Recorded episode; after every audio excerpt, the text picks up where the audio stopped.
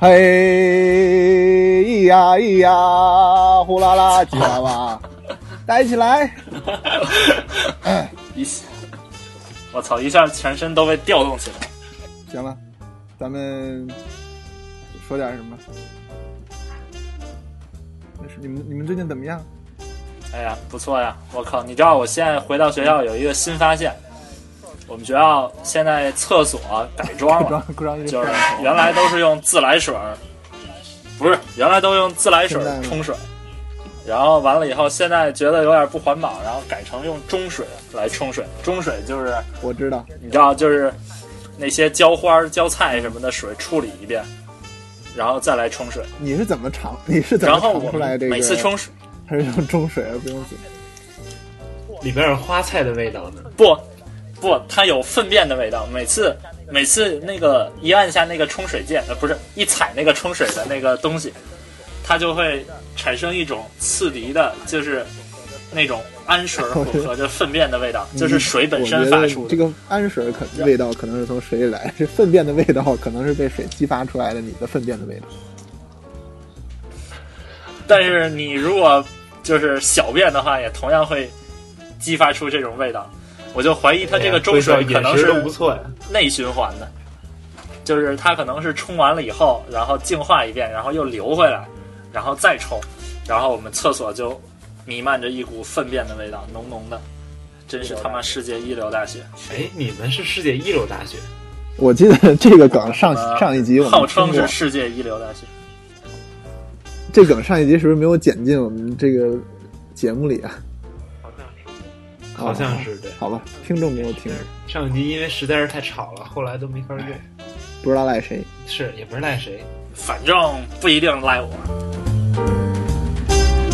我最近开始了一个一个小 project，我跟你们说过吗？就是有你知道有一个 app 叫 Everyday，没有说过了，不知道。我在节目上说过吗？说过啊对，然后有个 app 叫 Everyday，它的 point 就是你每天给自己的正面 take 一张，就是 take 一张 selfie，然后它会给你那个提示，就是你的眼搁在哪，鼻子搁在哪，就是每一就争取做到每每一张照片头的位置角度都是一样的，然后它会提醒你每天拍一张，每天拍一张，然后它有一个功能就是能导出一个影片，就是从你第一天开始，就是啪啪啪啪啪，你所有的这些照片连到一块给你放，哎，我觉得这还挺逗的。但是现在我已经很少拍了。你发没发现这个一个一个通知，就算他每天给你发通知，但是一旦当你 set your mind，就一旦当你懒了之后，就他通知你，你都会 ignore。对对对，对你就会直接就是装作没有发生。对，说明这件事儿对你不够。就好像 day one，day one 也是 day one 特别爱给你那个提示，那你该记日记啦。但是因为没有你没有这个习惯，我觉得像这种提醒真的没有太大意义。对对对，但是你就是，当你就当他每天都提示你，然后每次提示的内容都完全一样的时时候，你就会自动就忽略这个提示。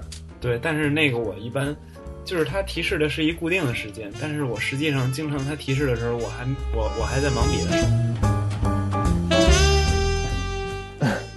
你们看那个《华尔街日报》还有一个消息说，苹果会出两款 iPhone，在下一年。我觉得那个，我觉得今年可能五 C 就直接轮成四 S 的那种地位了吧，然后五 S，然后到中间的位置，然后再出一款就可以了。所以它不会再，嗯，那也就是说，也就是说，只有这一年是特殊的，有五 S 和五 C，到下一年的话就变成了新的，比如说六和五 S，然后在下一年就变成六 S 和六，就是。只有这一年是特殊的，出了两个新的猫。不，我觉得这个，我觉得都可以看情况。今年我觉得一个主要的问题是它，它出了 iOS 七的时候，它这是一种尝试。我觉得它出一个硬件，它可以说也是想往多个方向做尝试吧。如果它 这五 C 反响不好的话，它我觉得也没没有什么必要说再按这个套路接着出产品。但是它可能以后还有别的想。但我觉得它还是。我认为它会出还是出两款，然后它会形成，比如说，呃，大 iPad 和小 iPad 形成这样一种关系，就是它们的呃配置差不多，然后唯一有区别的就是尺寸和价格。我认为这个是比较有可能的，而且我认为它将来等出了新一代产品以后，五 C 就不会再在市场上流通了。等它卖完这一批库存，很快就不会再生产了。嗯哼，就这个产品已经被认为是失败了。但是说现在，现在 iPhone 四还在，那也是针对小部分市场，我感觉。你看《华尔街日报》说的消息是，他说呃，The people said Apple plans an iPhone model with a screen larger than four and a half inches，就是一个是四点五英寸，比四点五英寸大，然后 and a second version with a display bigger than five inches，还有一个比五英寸还大的，就《华尔街日报》是这么说的，也就是说两款 iPhone 全都更大。嗯，那你你说，假如，但是假如你说你。你出两款都比四点五英寸大的 iPhone，也就是说之前的这些 iPhone model 就肯定全都要淘汰掉，就顶多不一定顶多要留一个，因为你那也不一定，就是谁会去买？谁有大的还会去买？还是去买那个小的呢？说实话，那四那四 S 现在还是有人买，而且我其实当时也挺奇怪的，我觉得他他想把自己生态系统给那个尽量统一这个屏幕尺寸之类的。他居然还在留着四 S，我觉得他可能也是，就是他不是特别在意屏幕尺寸这种这种，就是这种统一的统一的。嗯，不在意。你记得当时刚出五的时候，就花了好长时间才把那些 App 上的黑边给去掉，也没有好长，就正好好就真的是几个月，就有有有开头那么几个月，真的是所有用五的用户都在用两边有黑边的 App，可能除了几个被苹果偏爱的几个。那个开发者，他们提前就开始，就为了苹果为了宣传这个，他们提前就开始 update 他们的软件。但是你你肯定要 suffer 的，所以我能想到就是他做。对，那你的五 S 不是也在 suffer 吗？这个六十四位芯片。对，但是六十四位芯片的这个 suffer 和你屏幕尺寸的 suffer 不一样，一个是直观的，是吧？六十四怎么说呢？就屏幕屏幕，你屏幕假如有黑边，假如像素有锯齿。这是你直观太直观能感受到，但是六十四位，大不了就三十二位，就是利用不到六十四位的芯片，但是就真的不会对你产生什么影响。说实话，对，就是你有黑边的这种用户体验和你利用不到六十四位的用户体验是完全天差地别的，没有人会注意到六六十四位不六十四位的。现在没有软件，但是现在它这个它它可以把这个尺寸保持不变，拉大是吗？是，就是说它把比例保持不变，把尺寸拉大而已。那我觉得很多软件就该开始有像素点了，就该开始有锯齿。它它甚至可以把像素这个分辨率都保持一样，它只是把那个像素点变大。虽然这个可能会导致这个这个这个 Retina 这个屏幕变得不那么犀利，但是我觉得也是也是一个办法。你你意思你意思是说，在一个更大的屏幕上保持相同的，保持相同的分辨率？对，也不是不可能。苹果确实不太在乎这种东西，不太不太在乎数据。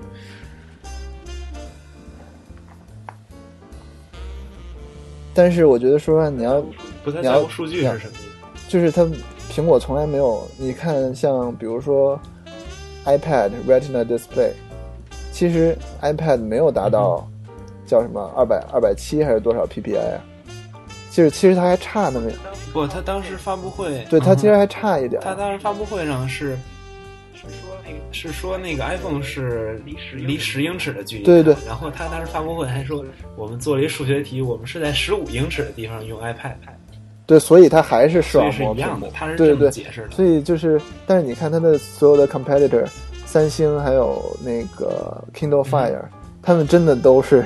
做的是真真正正，怎么看都是视网膜的屏幕。就是苹果，它好像没有那么在乎这个数字，它就算没有到，它也能想着法儿的，或者说，它也它也能说自己是视网膜。所以，对，但是其实密度做的再大，就对人眼就没有任何意义。哦，对，你看现在好多做到四百 PPI 的手机，就完全看不出区别来，只有安卓才会这么做。这就好像好多手机在比那个摄像头的那个像素，像素叫什么像素一样。对。但是我觉得《华尔街日报》这个，你说《华尔街日报》这是不是苹果自己露出来的消息？就是，我觉得他们，我觉得苹果还挺爱往《华尔街日报》露消息。苹果最近股票也不是那也不是特别好。第第四季度财报也没有那个怎么说呢？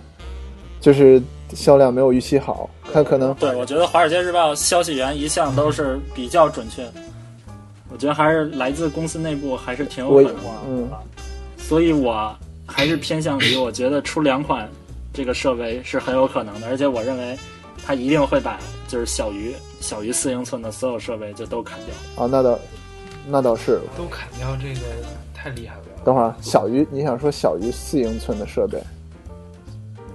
等会儿，iPhone 五现在是四英寸的，就是啊，小于 OK。嗯，对我，我觉得我也觉得这消息挺可信。我觉得苹果一向是这个爱给华尔街日报漏消息。哎，我印象特别深，就是你记得在那个 iPad 发售之前，就是华尔街日报说苹果要出一个 tablet，然后什么价格会小于一一千美元。就是价格会是一个三位数，会小于一千美元。然后当时所有人，所有人在发布会之前想的都是九百九十九美元，对吧？九百九十九美元，可能你要再加内存，再加什么，嗯，再加三 G，又在往上加钱。就是，但是公布的时候，乔布斯说四百九十九，然后当时全场一下就，啊，惊呆了，然后所有人都乐开了花。其实四百九十九对于 iPad 来说，我觉得 也没有特别便宜的，但是我我其实觉得这些还还挺像苹果作风的，就是苹果给媒体漏这些消息。你们觉得微软这个新 CEO 怎么样？叫什么来着？纳德拉？让诺基亚来出这个安卓设备，我觉得，哎呀，我觉得他这个魄力还是大。我感觉这个是将将来会是有决定性。那是，等会儿啊。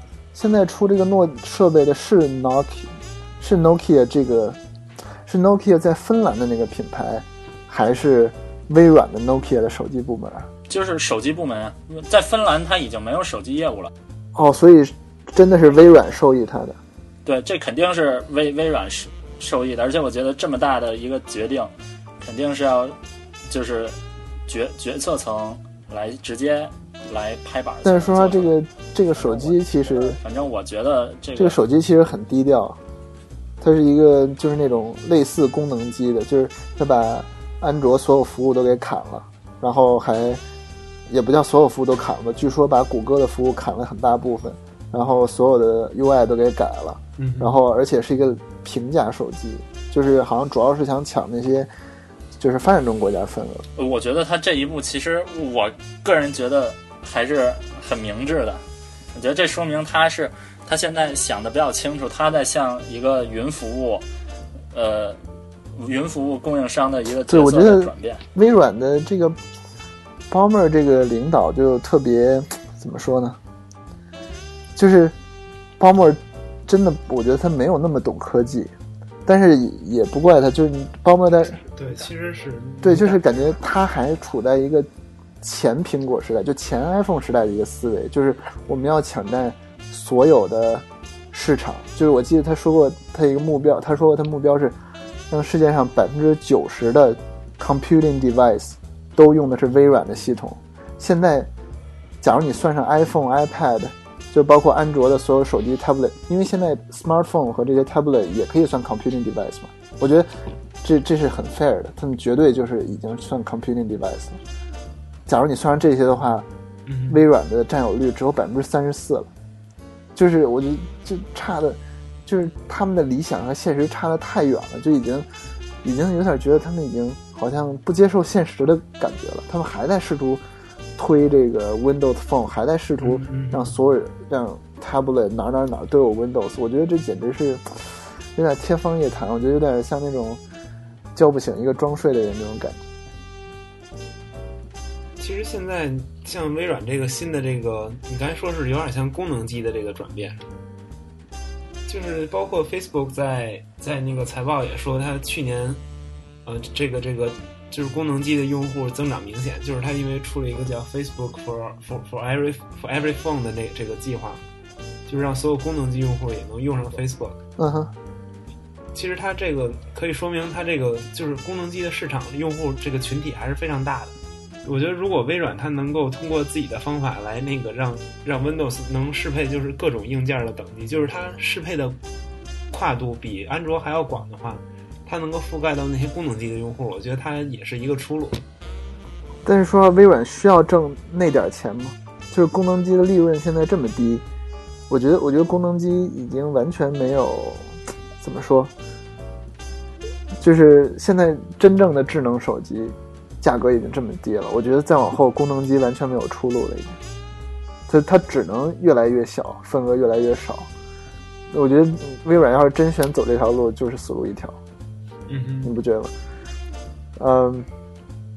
但是我觉得，我不知道这个新 CEO 会怎么样。我觉得这个，而且其实还有一个挺挺逗的事儿是，鲍 r 在卸任之前做的一些事儿。就是他在卸任之前把整个微软的 structure 给改了，你们知道吗？就改什么了？就是，就是微软本来是一个怎么说？就是 product team，就是做 Win 做 Office 的就去做 Office，做怎么呃做 Windows，就是它是按这么来划分的。然后比如说做 Xbox 就做 Xbox，然后他们在每一个部门里的就 all，比如说 Windows，Windows 有自己的。这个开发者那怎么叫？就有编程人员，然后他们有自己的销售人员，有自己的市场市场策划，有自己的，就是他们的问责制是按一个一个产品来那么来的。说实话，我觉得这是一个挺好的。对于微软这么大的一个公司，应该这么做。是就是达到这种规模的公司，只有苹果一个不是这么做的。苹果是它的整个都是打通的，就是 sales team 是完全的。就是它是按功功能来划分的，不是按产品来划分的。就是 sales team、product team，然后比如说 还有什么 software development team，明明白我的意思吧？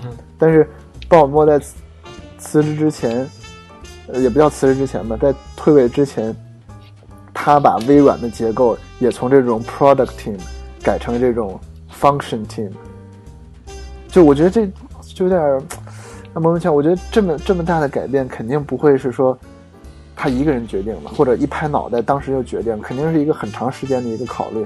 他肯定已经这么想很长时间了。但是在这么一个节骨眼上，就你要退位，新 CEO 要上任，你在退位之前做这么一个事儿，太不给人面子了。就就真要做这个事儿，怎么着也得让新 CEO 新官上任来做这个事儿。就他居然。我就不知道他怎么想，会不会就是走的太整个事儿，就真的是他本来想完成这个事儿，他以为自己还能干好长时间呢，然后这事儿都已经布置下去了，突然就是被人给类似弹劾了。对对对，也有可能。嗯，然后现在是怎么着？鲍尔默和和盖茨还都在董事会里，就。鲍尔默不记得了，盖茨是就是董事会里边有两个公司的前 CEO，我觉得这个也还说话还挺危险。嗯，盖茨不是说自从对一一不高兴对呀，对就好像，哎呦，算不行，这个这个真政治敏感的一个比喻还是算了，就好像慈禧一样，你是想说这个吗？对对对吧？对，就有点就有点垂帘听政的感觉了，就是而且现在。而且为什么选这个纳德拉？我不是说纳德拉没有这个，这个这个这个这个，我觉得纳德拉可能确实最好人选。他从最开始就是一个比较热门的这个这个 CEO 人选嘛。然后后来又说又说 Elop，然后还有谁啊？比较印象比较深刻就 Elop。当时 Elop，你记得 Elop 那个泄露了一个 Elop 的一个改革方案吗？就是说，假如他当了 CEO，就要把 Xbox 什么，就把所有稍微无关的服务全都卖出去，只做 Windows。我操！然后当时所有人看了都就惊呆了。我觉得这个出来就已经 Elop 当时就已经输了，也不知道是他自己放出来的还是他竞争对手放出来的，反正还还挺逗的，整个是。其实它 Xbox 它是它一个占据，就怎么说它？是跟一个 Apple TV 进行抗争的一个东西。对，功能要好的很，功能要好的多，也多了多。新的新的 Xbox 好像卖的不是特别好，但是总之吧，还是赚钱，估计赚好多钱。他好像是一开始说必须要联网玩，后来好多大家都不干，然后他没几天吧就说，好吧好吧，那就可以离线玩吧，然后就大家可以不用联网。哎，说真，要是你，你会，就是我记得当时这个这个特别怨声载道，然后其实说实话，当时。Xbox 负责人，然后没几天就出来说，那就不联网了，不联网了。你不觉得这个这个行动挺不像一个大公司干出来的？就是感觉他感觉他开始的时候，但是他那个反响确实太不好了。但感觉他开始的时候，他有一个就新的一个 new picture for for for you know game console，就是从今以后，我我觉得这确实是大势所趋。就它所有的那些新的功能，包括。联网直播你的能直播你的反应，然后能就是所有联网，我觉得说实话，我我都很喜欢。所以可能是因为我不玩游戏，所以我才喜欢。但是就是感觉他真的是脑子里有一个很超前的一个 picture。我觉得，而且这种 picture 只有靠，也只有微软和索尼能够执行。但是他一下就软下来了。不，他这个是。就是他，是他当时在发言的时候，他也是说，他从这个版权保护的角度出发，就是你每每隔一最多好像是四十八小时，你就必须联网认证一下。等于他这做出来，并不是说真的是为了提供服务的，所以就让人们很反感。而且说实话，苹果这么多设备，就只要你联网第一次激活了，你就以后你你没有 Apple ID，你也可以正常用它的基本功能。它这个微软这确实走的不是，就是这个方向不错，但是它走的不太明智，实在是太不好了。这个啊，我觉得，我觉得微软还是，我觉得微软真的是会越来越没落。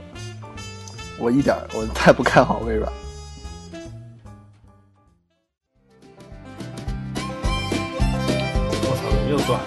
喂，听不见了，突然。喂，是吗？听得到我吗？喂，Hello。句话，What the fuck？喂，喂，是我吗？是我吗？是我吗？是我吗？是我吗？你今天电台电台节目就每次接入热线热线电话，每一声，喂，是我吗？是我吗？五哥，是我吗？电台节目，就那个是我吗？是我吗？五哥，然后，呃，请给我们唱一支歌好吗？然后那个人，得得。然后大家在唱唱一首什么歌啊？反正是特别特别悲悲怆的一首歌，就类似那种啊，忽然之间天昏地暗，就那种歌，你知道吧？然后唱两句，然后就听啪门推开一声，干嘛干嘛不睡觉？大晚上不睡觉干嘛呢？然后就然后就说，然后就五哥五哥对不起，然后吧唧挂了，然后五哥就一下给晾在那儿了，然后特别尴尬。然后过一会儿 又打进电话了。五哥是我吗？是我吗？然后，啊，我还是我还是刚才的那个那个谁？什么？